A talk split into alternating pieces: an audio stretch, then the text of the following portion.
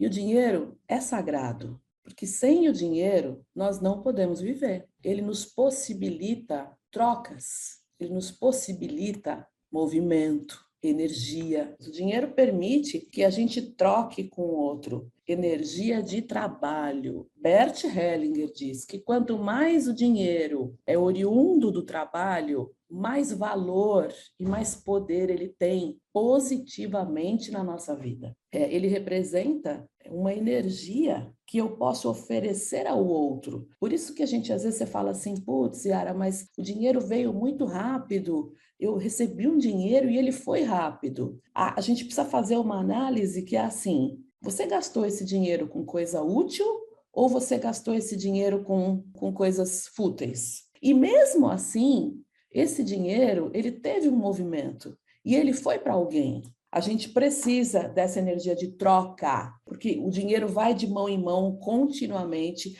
e esse dinheiro ele está carregado da nossa energia de trabalho. Cada dinheiro ele vai trazendo a energia de trabalho que a gente empenhou para ganhar esse dinheiro.